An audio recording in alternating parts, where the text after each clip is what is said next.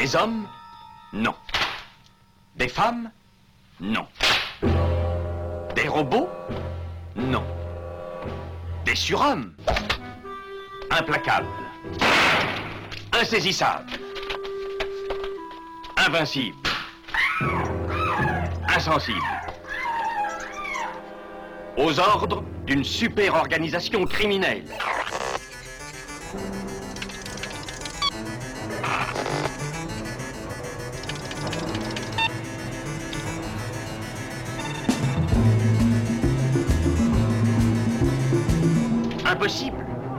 Rien n'est impossible pour... Culture prohibée. Bienvenue pour ce nouvel épisode de Culture Prohibée. Culture Prohibée, c'est l'émission hebdomadaire de la culture planète du Ciboulot animée par l'équipe des films de la Gorgone.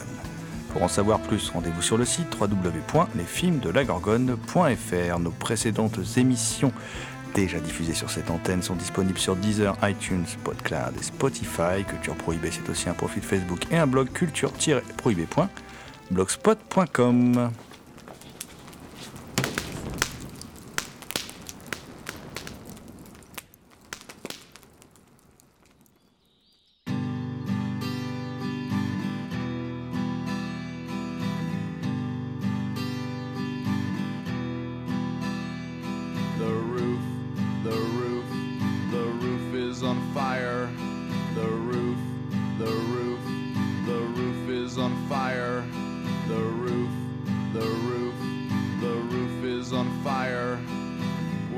need no water, let the motherfucker burn.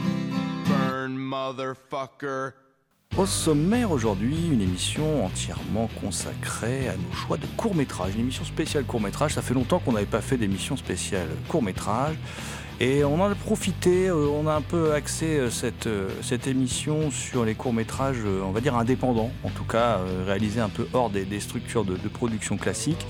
Et on est allé à la rencontre de trois réalisateurs. Alors, euh, mais il y en a qui ont un peu triché, ils se sont mis à deux pour réaliser leur film. Et puis, euh, de l'autre côté, euh, on a été à la rencontre de, Kenny Bernard, hein, qui est un amoureux du cinéma de genre, qui avec très peu de moyens a signé quelques cours qui ont été remarqués quand même sur la toile. Il y a Le Bobo et le Clochard, mais il y a The Cure aussi, et L'écrivain versus la censure.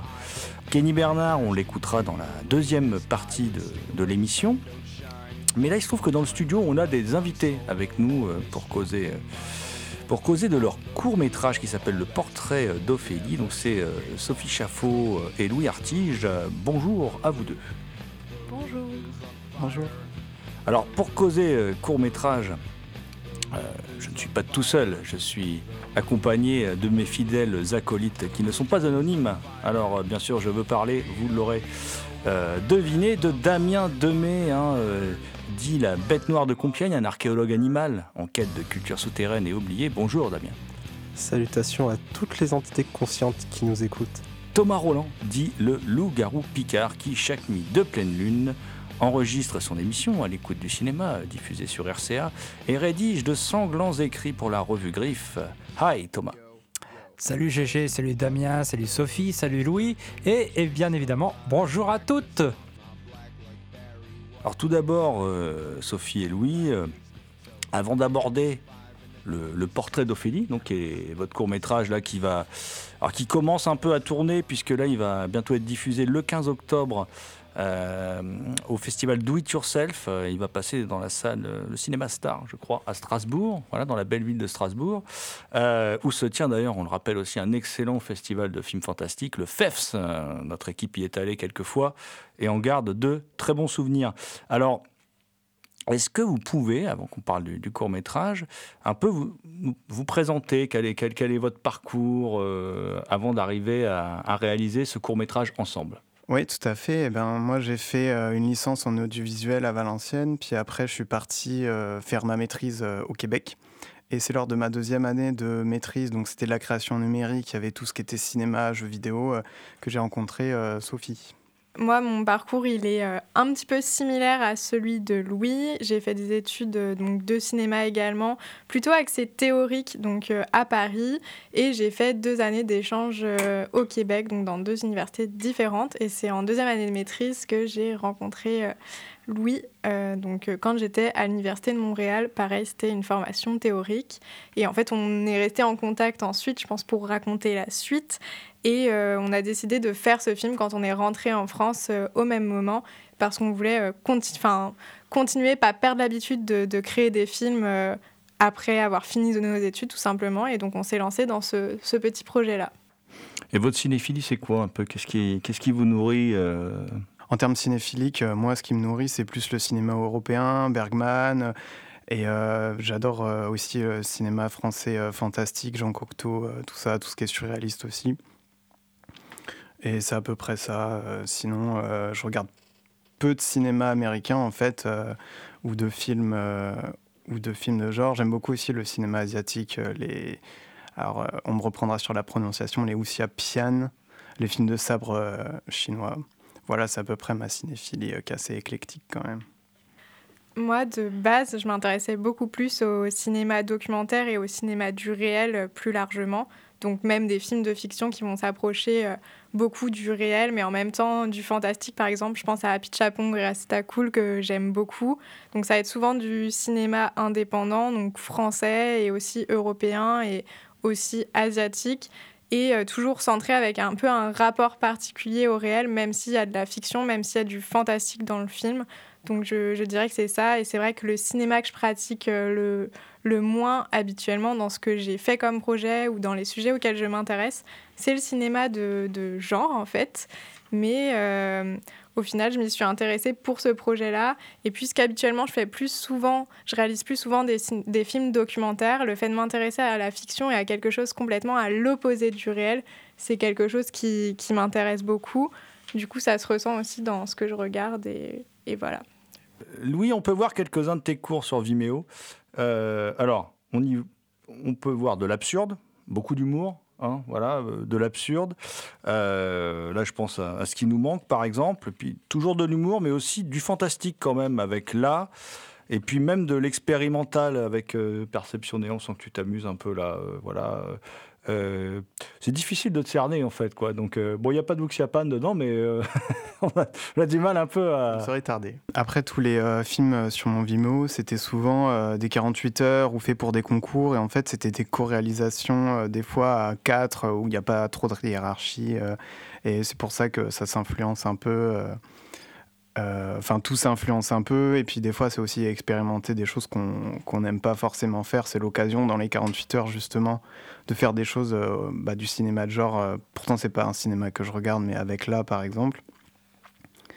Et, euh, ou sinon, euh, il y a aussi euh, l'influence forcément bah, dans ceux qui nous manquent. On était dans une période où on regardait beaucoup, beaucoup de, des derniers films de Buñuel. Et du coup, je pense que ça se ressent dans le film. Là, j'ai vraiment mis de moi parce que je lisais Camus sur l'absurde. Et du coup, j'avais voulu mettre un peu tout ça dans un film. et ça vient de là aussi, de, des inspirations du moment et tout ça. Ah, pourtant, chez Buñuel, ça flirte souvent avec le, cinéma de genre, justement. Euh. voilà. Alors, euh, je sais que Damien, tu avais une petite question aussi sur la manière dont ce film a été, euh, a été produit, en quelque sorte. Je m'intéressais en effet à la façon dont nos deux invités sont réussi à mettre le projet sur pattes et comment finalement ils l'ont emmené jusqu'à ce qu'il donne aujourd'hui. Finalement, comment il a été financé et comment aujourd'hui vous arrivez à, le distribuer, à le faire diffuser dans les différents festivals La diffusion, c'est encore autre chose parce que bah, on envoie juste euh, à plein de festivals et ça, euh, ça reste encore un peu mystique pour nous, donc on pourra pas trop, euh, trop en parler. mais et pour le et pour le financement, du coup, on a fait un financement participatif, sauf qu'on l'a fait après le film en fait. On a on a fini le film et c'était pour la diffusion. On s'est dit pour rembourser nos frais, donc on a mis de nos poches, euh, Sophie et moi. Et ensuite, on s'est dit bon, on va essayer de le rembourser. Et euh, comme ça coûte de l'argent de le diffuser dans les festivals, on va faire euh, le financement, mais seulement pour la diffusion et le remboursement des, des frais. Regarde-moi. Ne m'abandonne pas. Please, please, please, please.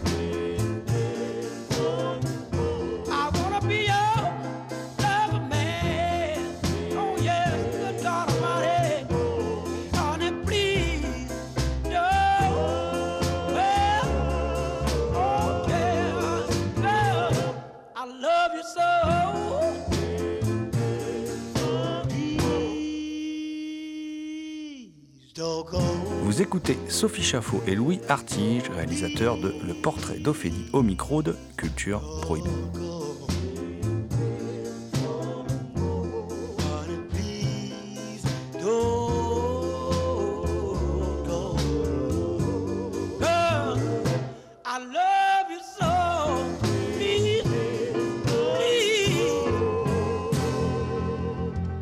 Avec lui, on avait déjà réalisé euh, deux films auparavant ensemble, donc c'était pas euh, une expérience nouvelle pour nous, même si dans les autres films qu'on a réalisés, c'était effectivement, comme le disait Louis tout à l'heure, des 48 heures ou des 72 heures, donc on était en général plus nombreux, jusqu'à 4 ou 5 à réaliser le film, même si forcément les personnes dans l'équipe se placent à différents euh, niveaux et s'organisent quand même. Et donc au final, le portrait d'Ophélie, c'était un petit peu une continuité de ce travail, où on avait essayé différents genres ensemble euh, bah, un autre film qu'on peut dire un petit peu euh, fantastique, euh, lyrique, et un docu-fiction. Et là, au final, on, est on a continué un petit peu à travailler ensemble.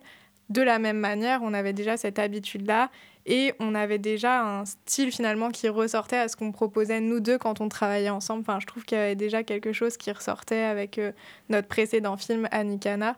Donc quand on a montré le film, euh, enfin les réactions ont été diverses et variées.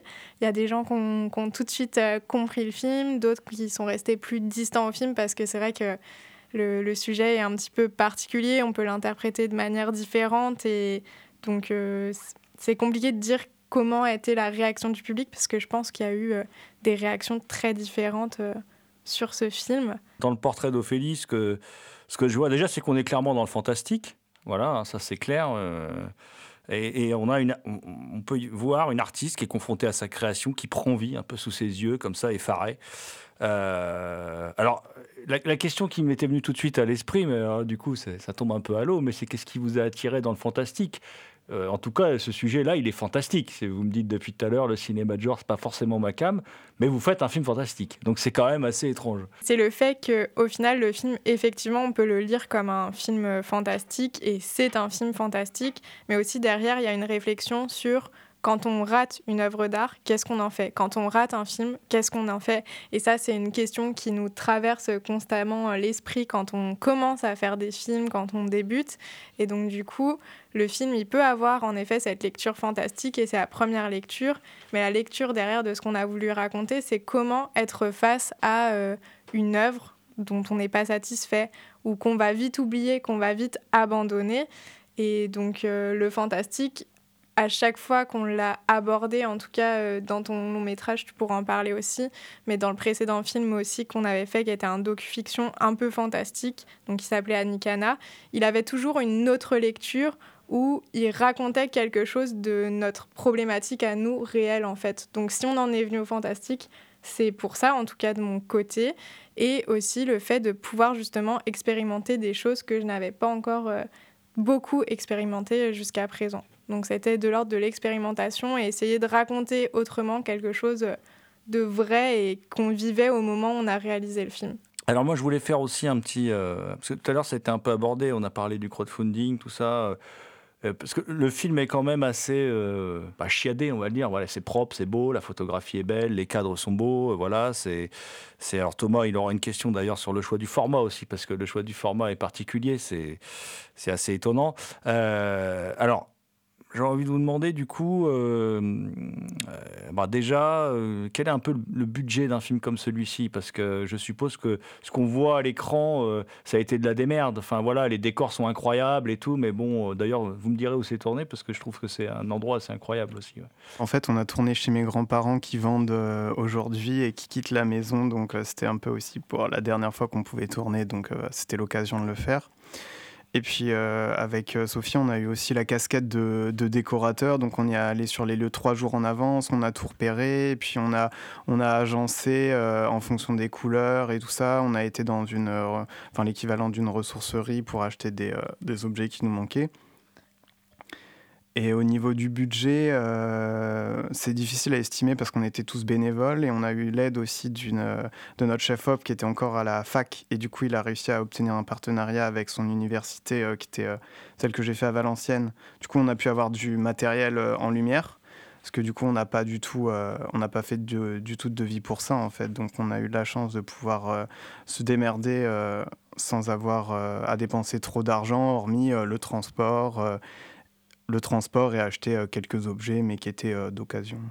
Je suis étonné de voir un, un, film réalisé par des jeunes cinéastes qui ont grandi avec le format 16 neuvième comme, comme écran de télévision chez eux, d'adopter le format 4 tiers. Alors pourquoi, pourquoi ce choix?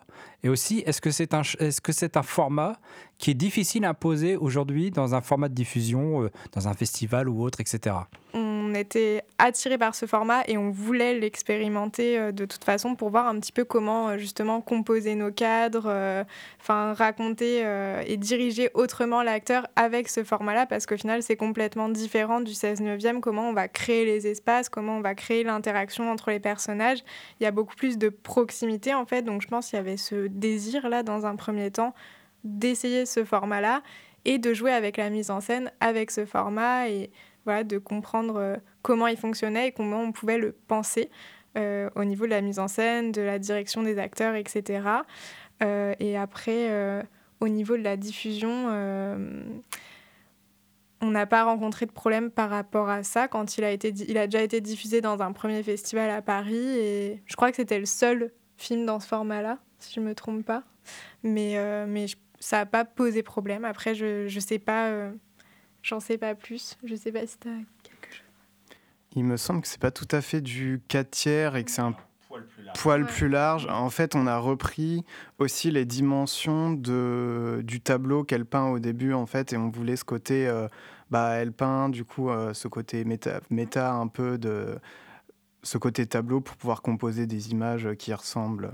Voilà. Pourquoi cet aspect sensuel euh, pas charnel, mais en tout cas assez sensuel. quoi. C'est parce que il euh, y avait euh, ouais, cette idée du, toucher, du textile qu'on retrouve euh, avec la robe, et quand elle la met, c'était pour développer une espèce de hum, d'attirance avec son avec son le portrait qu'elle peint en fait et un espèce de côté étrange de répulsion de répulsion et d'attirance euh, inexpliquée en fait parce qu'il y, a ça aussi dans la sensualité c'est ce côté un peu euh, attirance euh, inexpliquée en fait pour ce tableau qui essaye de qui essaye de, de l'amadouer d'une quelconque manière et puis tu parlais aussi bah, du, de, de l'ambiance, des couleurs, de, de l'étalonnage qui est particulier, de, de, cet univers un petit peu chaleureux qu'il y a dans, dans, le film. Et ce qu'on a voulu mettre en valeur dans le film aussi, c'est quand même les textures, le toucher, les matières, que ce soit justement avec euh, le tissu de la robe, euh, la peau de la peintre, euh, bien sûr, qui, qui à un moment se met presque à nu pour mettre la robe. Donc il y a tout ce toucher-là. Il y a aussi le toucher, la, la précision en tant que peintre en fait et avec comment elle va euh, rentrer en interaction avec la toile. Et on avait envie que ça soit un même univers assez euh, cohérent qui regroupe effectivement comme l'a dit Louis bah, le côté euh, dégoût rejet au début puis la sensualité de se dire finalement est-ce qu'il y a quelque chose de possible avec elle, avec cette œuvre, enfin ou avec elle en tant que femme, vu qu'on la voit se, enfin apparaître quelque part, et ensuite l'enfermement, mais on est toujours dans un, comme si on était dans le tableau dès le début, enfermé dès le début, dans ces matières, dans ces textures.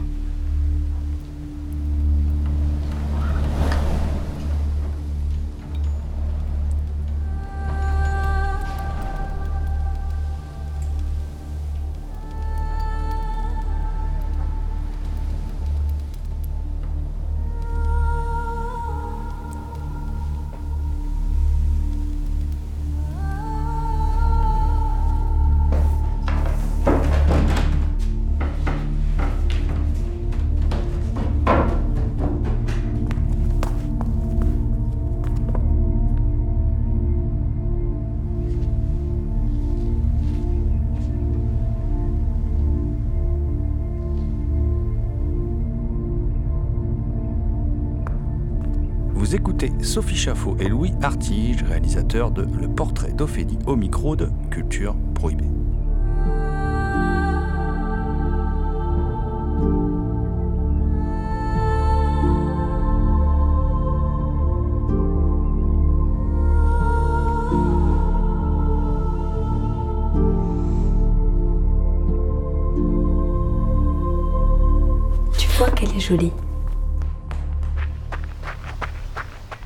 On a pris le temps de vraiment travailler avec les gens avec qui on voulait travailler. Donc, euh, il y avait euh, Cyprien Jean-Colas, euh, le, chef opérateur. On a mis un jour, enfin, on a, pendant un jour, on a bien préparé le découpage technique et parce que de base, on a fait ça pour un concours.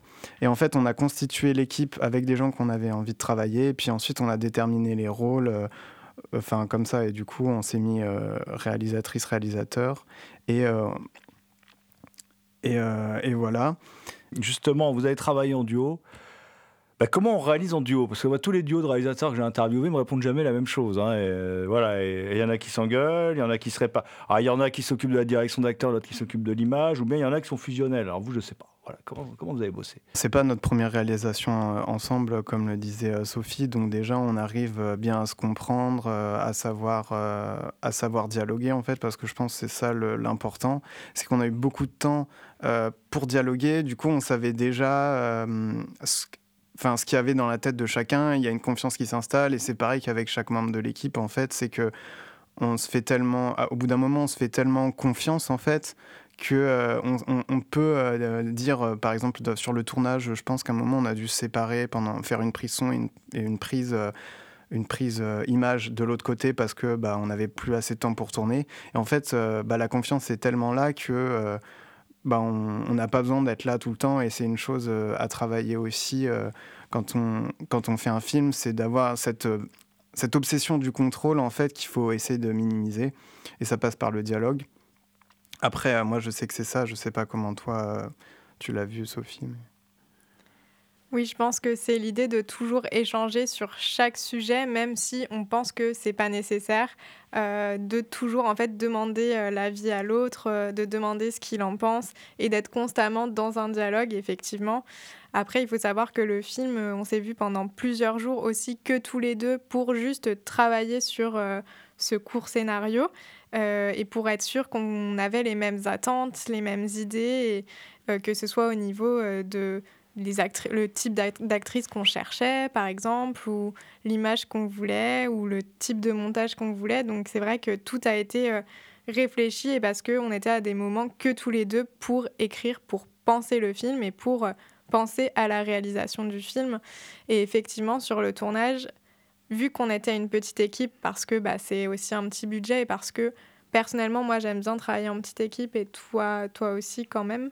Et, donc, du coup, c'était de, de, toute façon, il y avait besoin d'être à deux pour pouvoir gérer euh, à la fois, euh, être sûr que les actrices, elles étaient euh, bien prêtes, qu'elles savaient bien leur texte, qu'elles avaient bien compris la direction, que la gestion, il avait compris où il devait se placer, que le, le, le chef opérateur, il avait bien compris euh, d'où venait, enfin, comment, comment allait être prise cette scène et quelles étaient les attentions, les principales, les intentions principales dans, dans la scène.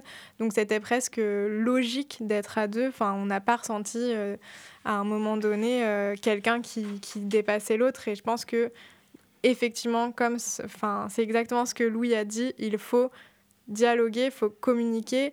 Et je pense qu'il faut avoir un certain caractère pour pouvoir travailler à deux. Je pense qu'il n'y a pas tous les réalisateurs qui peuvent travailler à deux parce que des fois, on a vraiment trop une idée en tête. Et si on n'est pas prêt à échanger et à créer à plusieurs, c'est compliqué. Mais puisque nous, on a l'expérience du collectif, de la création en groupe, c'est plus facile pour nous, mais c'est pas forcément euh, quelque chose qui plairait à, tout le monde. Alors nous rappelons que le film, donc le portrait d'Ophélie de Sophie Chaffot et Louis Artige, est euh, diffusé très bientôt, le 15 octobre. Euh, dans le cadre du, festival de cinéma strasbourgeois Do It Yourself, euh, le 15 octobre, donc au Cinéma Star. Je n'ai pas l'horaire. Si vous avez l'horaire, je ne sais pas. Vous êtes très, vous avez l'air très au courant, mais vous n'avez pas encore l'horaire. non plus. D'accord, ok, très bien. Euh, dans la deuxième partie de l'émission, donc on va tout de suite écouter un, autre réalisateur de, de court métrage qui s'appelle qui s'appelle Kenny Bernard, qui lui travaille totalement en indépendant. Alors lui, sans moyens, vous allez l'écouter, on va, on va, on va en discuter et qui, ma foi, fait preuve d'un certain talent pour un mec qui monte des films. Vous allez voir de la manière dont il les monte et tout, c'est assez étonnant. Euh, des films assez surprenants. Euh, il y a une, vraie graine de cinéaste, c'est ce jeune homme, donc on espère aussi qu'il pourra accéder à, des budgets qui lui permettront de s'exprimer quand même de manière plus, plus importante et d'être mieux vu, que son cinéma soit mieux vu, mieux connu. Donc ce Kenny Bernard, eh ben, on va tout de suite le contacter. La, qualité sonore est un peu moyenne, c'est interview par téléphone, on est désolé. Hein. voilà, donc tout de suite, Kenny Bernard, réalisateur entre autres de Le Bobo et Le Clochard. Kenny Bernard au micro de Culture Prohibée. Donc, euh, Kenny, tu as réalisé plusieurs courts-métrages, euh, dont un en 2018, on, va commencer par celui-là, hein, qui s'appelle le, Bobo et le Clochard. Euh, et avant de parler de, ce court-métrage, je voulais te demander quel était un peu ton, parcours avant de réaliser ce premier cours et, et, quelles sont un peu tes influences, ta cinéphilie, voilà. Ton parcours de cinéphile, en gros, et ton parcours de réalisateur. Alors, ben, le, euh, euh, si vous voulez, le cinéma, c'est c'est un intérêt de, longue date euh, pour moi. Je veux dire, mon père avait plusieurs revues de la de Mad Movies, qui est une revue spécialisée dans le cinéma de genre, horreur fantastique, et j'ai commencé très tôt à en lire et je suis devenu un fou de un fou de cinéma de genre euh, donc vers euh, je vous dis vers de 10 9 10 ans on va dire.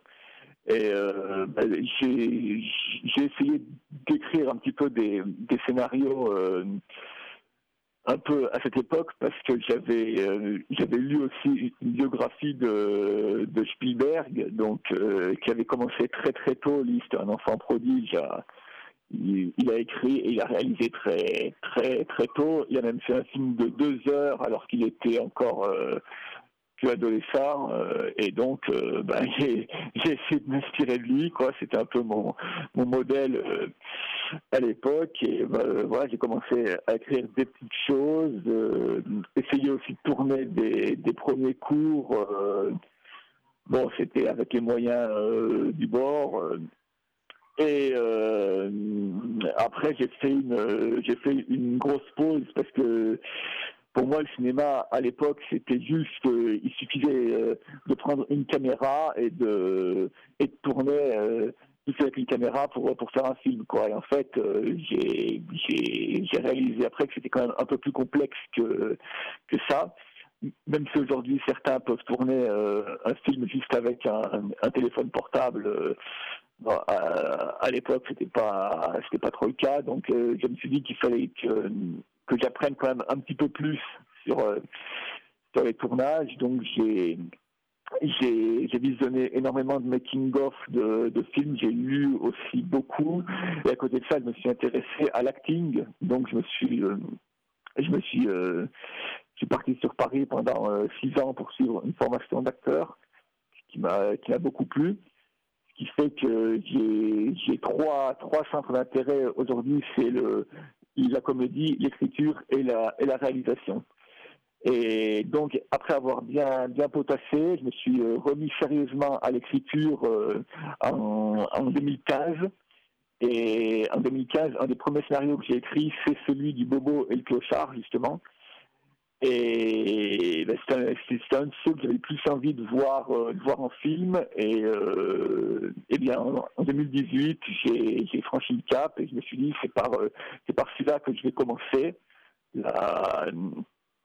en, en, termes de réalisation, puisque c'est une histoire relativement simple à faire. Il y avait peu de personnages peu de, peu de décors. Et, euh, il me semblait que pour un, pour un très petit budget, je pourrais mener ce projet à, à, bout avec une équipe très réduite euh, aussi, puisqu'on a eu 5, cinq personnes dans l'équipe euh, en tout et que le film a coûté 65 euros. Donc voilà. Vous auriez pas une petite pièce, s'il vous plaît?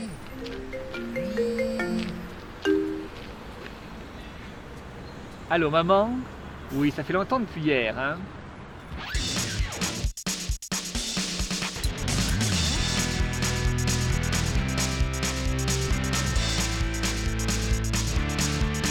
Il Merde. Vous écoutez Kenny Bernard, réalisateur de Le Bobo et le Clochard. Y en a marre, marre des pauvres. Les pauvres, ils font aucun effort pour devenir riches. Y en a marre, marre des pauvres. Et quand ils jouent au loto, ils réfléchissent même pas à ce qu'ils cochent. Y en a marre, mère des pauvres. Et puis c'est sûrement la faute des pauvres s'il y a de la misère. Mère des pauvres, mère des pauvres. Y en a nanana. Y en a marre des pauvres, oh oui, marre des pauvres, marre des pauvres. Y en a nanana. Y en a marre des pauvres. Y en a marre. Les pauvres quand ils travaillent, ils enrichissent les riches. Du coup, faut pas qu'ils s'étonnent. Bah, s'ils sont toujours aussi pauvres. Marre des pauvres, marre des pauvres. Ils font chier, ils font chier, ils font chier. Ils sont maigres. Marre des pauvres, marre des pauvres. Ils font chier, ils font chier. Ils mangent encore plus mal que nous. Hey! Hey, tu peux taper dans tes mains! Ouais, en écoutant ton disque! Allez, vas-y, fais-le, ça va faire super. Eh, plein, plein, plein, y'en a trop, y'en a plein, plein, plein, plein, y'en a trop, y'en a plein, plein, plein, plein, y'en a trop, y'en a plein, plein, plein, plein, y'en a trop plein le cul, y'en a marre mère des pauvres. Et les pauvres, arrêtez de vous plaindre, vous gâchez le bonheur des riches. Y'en a marre, marre des pauvres. Heureusement, les très très riches, tout le monde peut crever, ils s'en foutent. Y'en a marre, marre des pauvres. Et puis c'est facile de se plaindre quand on sait qu'on est la majorité. Marre des pauvres. Le point de départ du Bobo et Clochard, c'est tout simple. C'est un, un Golden Boy, alors qui fait très très euh, Macron euh, compatible, hein, voilà, qui, qui refuse de donner une pièce à un clochard. D'ailleurs, ce Golden Boy, c'est toi, hein, voilà, puisque tu Oui. prends un malin plaisir à interpréter des salauds un peu dans, dans les, J'adore, j'adore ce genre de rôle, oui. j'ai j'ai cru comprendre. Et euh, et il y a alors effectivement euh, cet amour du cinéma de genre avec le côté un peu euh, un peu thriller, un peu un peu violent et tout, mais il y a surtout beaucoup d'humour. Enfin, c'est c'est quelque chose de très satirique. J'ai j'ai l'impression que c'est quelque chose qui t'attire énormément l'humour, la satire. L'humour, j'adore la comédie, c'est euh, les films de De euh, Albert Dupontel, euh, les, les parodies façon Z à Z, y a-t-il un pilote dans l'avion, euh, y a-t-il un flic, tout ça j'adore. C'est... Mais l'humour, c'est, c'est, c'est un don, quoi. Faut vraiment avoir un don pour, pour faire rire. C'est un don que je ne prétends pas avoir, mais c'est vrai que c'est important, autant que ça se peut, d'essayer de mettre des touches d'humour dans mes, dans mes scénarios pour euh, ne serait-ce que pour désamorcer quelque peu une situation euh, de base qui est assez sombre, assez glauque, euh, on pourrait dire. Et pour moi, c'est important que le, que le, public euh, puisse, euh, puisse rire par moments. Même dans les plus grands films, euh, les plus grands films d'horreur, il y a, y a toujours une touche, une touche d'humour euh, noir euh, qui, euh, voilà, qui, qui sert un petit peu à, à, à respirer euh, par, par moment. Et je trouve que c'est très important dans ce, dans ce genre de cinéma. Donc, euh, parmi euh, les courts-métrages que tu as réalisés, il y a aussi The Ascent, dont j'aime beaucoup l'utilisation du noir et blanc dedans. Et euh, en comparaison, du coup, avec euh, The Trump, la question que je me posais, c'est finalement, est-ce que tu n'aimes pas aussi aborder les thèmes religieux? Alors, euh, c'est intéressant comme question parce que je suis pas, je suis pas du tout une personne religieuse. Enfin, disons, je, je, c'est, vrai que c'est, rassurant de, croire à, l'existence d'un, dieu, d'un, paradis ou d'un enfer. Enfin, je sais pas, mais c'est, c'est, vrai. Disons, je suis, je suis, je suis croyant quand, euh, quand ça m'arrange, on va dire. Mais euh, c'est vrai que je suis plutôt euh, d'ordinaire une personne qui euh, qui, qui ne croit pas euh, assez euh, je, suis assez matérialiste et en même temps ça me ça me gêne de trop l'être. Donc dans dans dans The Ascent ce qui était ce qui était important c'est qu'il y avait un thème donné pour pour la réalisation de ce, ce court métrage qui était, euh, qui était le thème coincé. Parce que ce court métrage, il est fait pour, euh, dans le cadre des, des, soirées kino, qui sont des soirées où on, où on a un mois pour tourner un court métrage avec les moyens du bord et sur un thème euh, imposé. Donc là, avec ce thème coincé, je me suis creusé la tête et en, me promenant dans, un, dans un coin de ma ville de Grenoble que j'aime beaucoup, j'avais repéré ces, grands escaliers euh, immenses, euh, très, très beaux, très anciens, avec une vraie histoire en eux, et je me suis dit, c'est là, là que je vais, que je vais tourner le film. Et pour tourner donc un personnage coincé dans un escalier, je me suis dit, faut, euh, je comment mettre un petit peu une touche de fantaisie là-dedans. Et l'idée d'un passage, en fait, c'est c'est celle qui m'est, qui m'est, venue d'un passage d'un monde à l'autre, euh, en utilisant cet escalier comme, euh, comme relais, si vous, voulez, d'un, d'une, dimension à l'autre. Et voilà, c'est de là, c'est, c'est comme ça que j'ai, j'ai fait le film.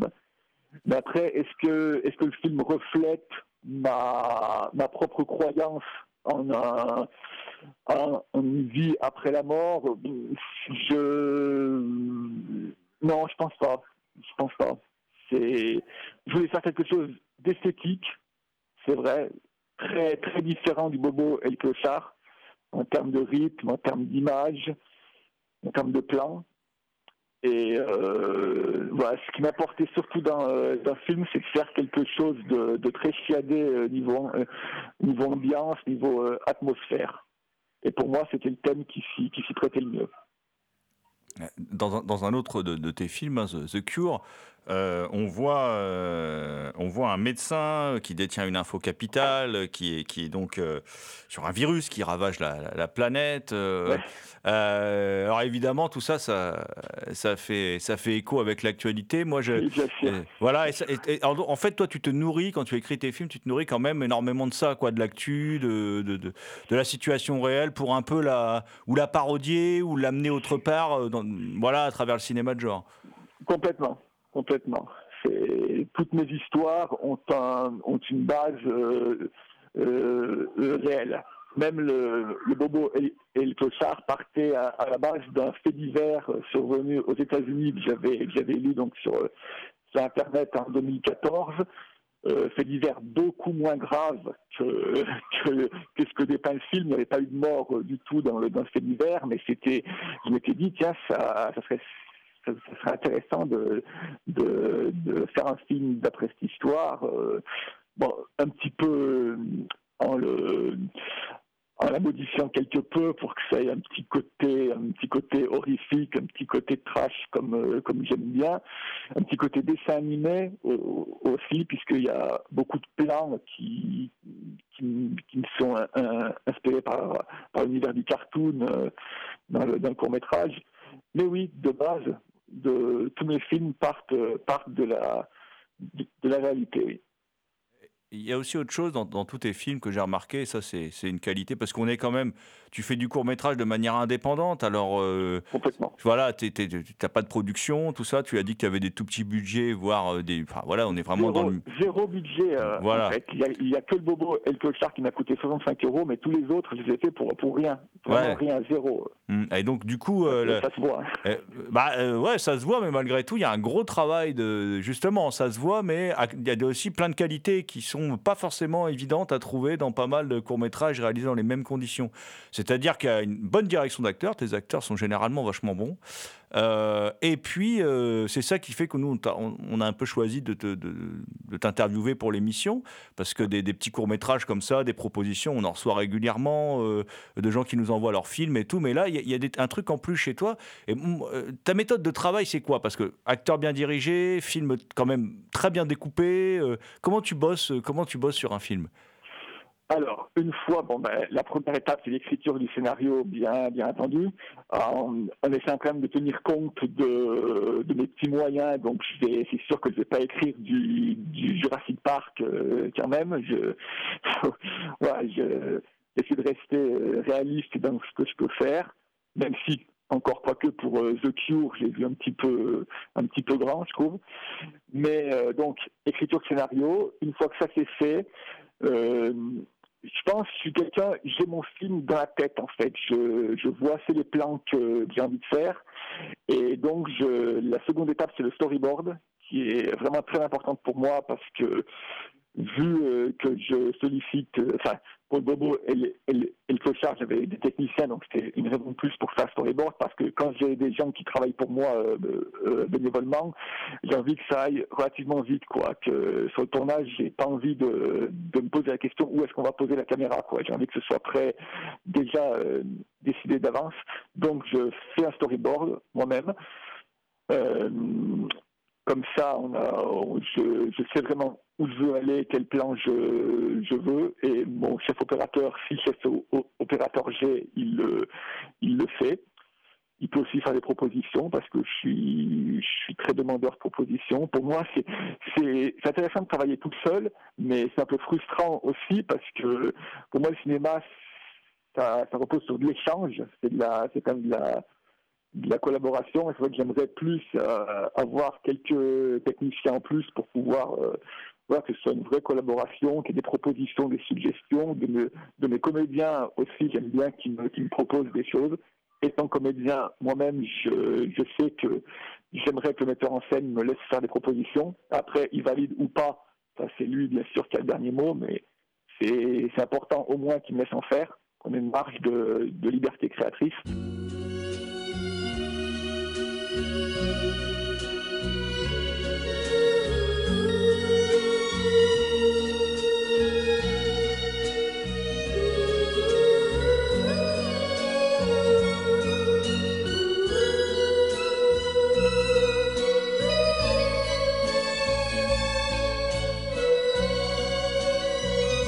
Écoutez Kenny Bernard, réalisateur de Le Bobo et le Clochard.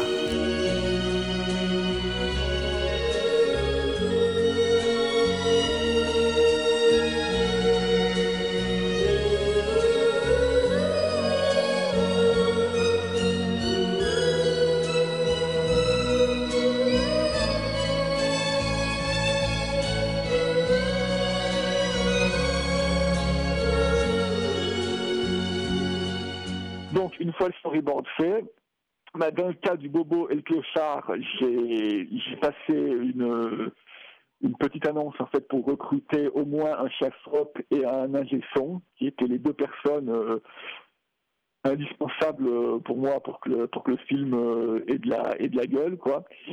Euh, les deux personnes, je les ai eues assez assez simplement d'ailleurs par le biais d'un contact commun. J'ai eu beaucoup de chance. Et euh, ben sinon, quand je suis seul pour, euh, pour faire le film, ben, euh, une fois que le storyboard est fait, je passe, je passe une, une, annonce pour recruter les comédiens. Comme j'en ai pas beaucoup dans mes, dans mes scénarios, ben, ça, me, ça me facilite un peu les choses, on va dire.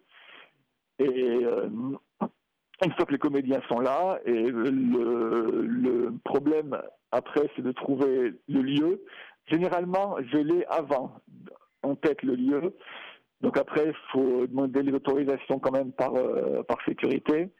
Pour Bobo et le c'est ce que j'ai fait. Pour les autres, vu qu'on tournait euh, surtout en intérieur, comme The Cure, bah, c'était chez moi, donc euh, j'ai pas d'autorisation à demander. J'ai dû aussi prendre des acteurs que j'avais sous la main, puisque c'était un peu un confinement, donc j'avais pas, pas le choix des, des acteurs pour The Cure. Heureusement, j'en avais un bon.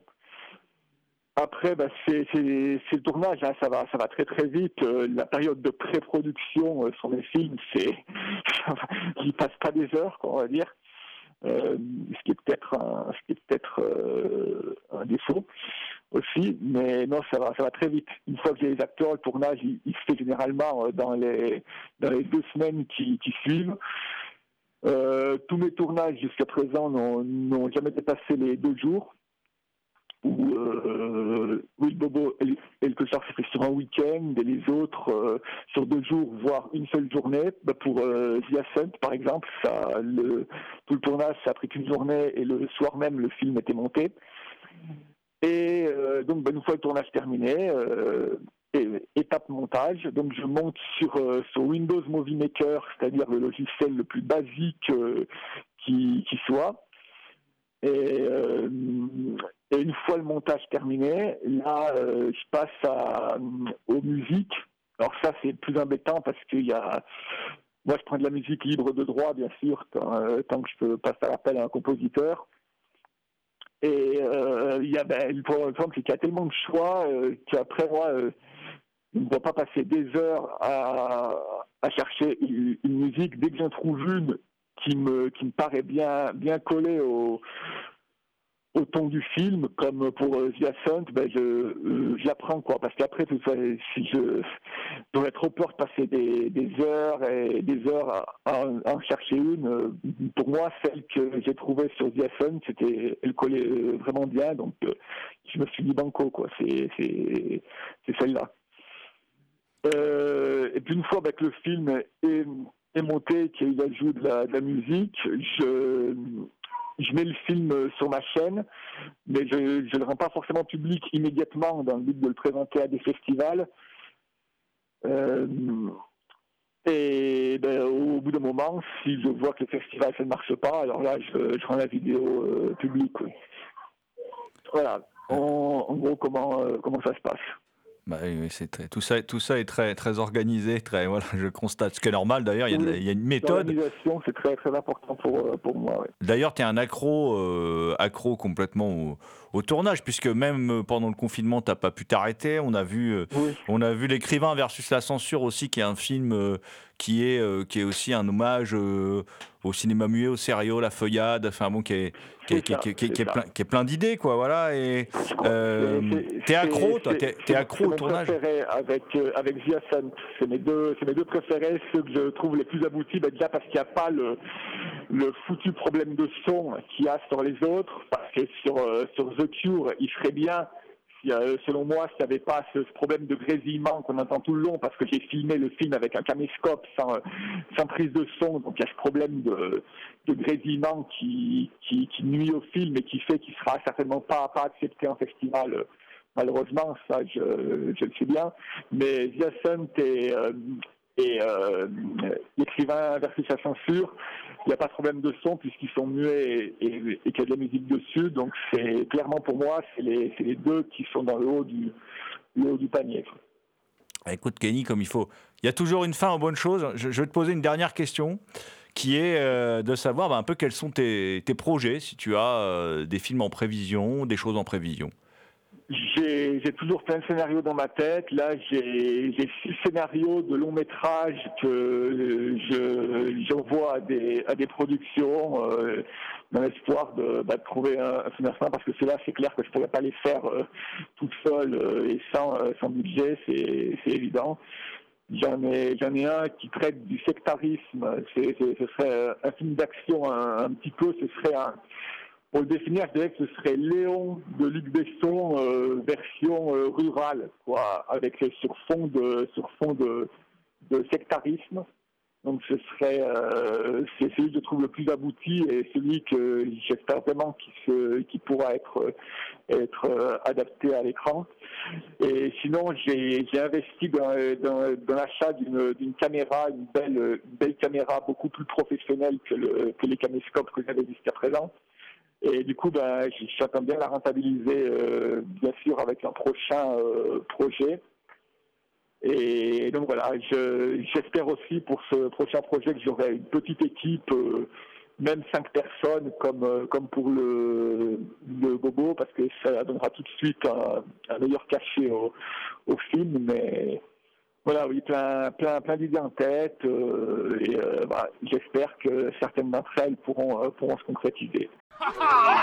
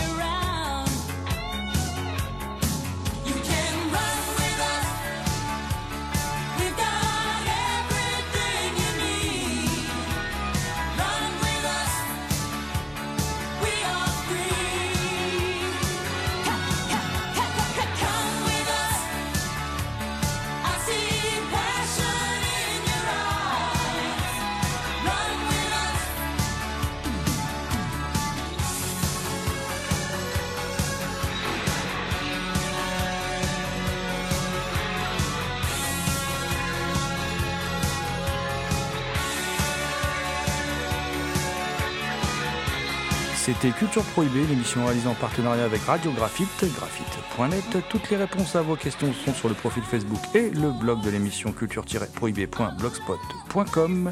Culture Prohibée est disponible en balado-diffusion sur Deezer, iTunes, PodCloud et Spotify. Culture Prohibée était une émission préparée et animée par votre serviteur Jérôme Poitier dit Gorgone, assisté pour la programmation musicale d'Alexis dit Admiral Lee. Une émission animée avec Damien Demedi, la bête noire de Compiègne, Thomas Rolandi, le loup-garou Picard, and the last but not the least. Je veux bien sûr parler de Léo Magnien à la technique. Salut les gens, à la prochaine.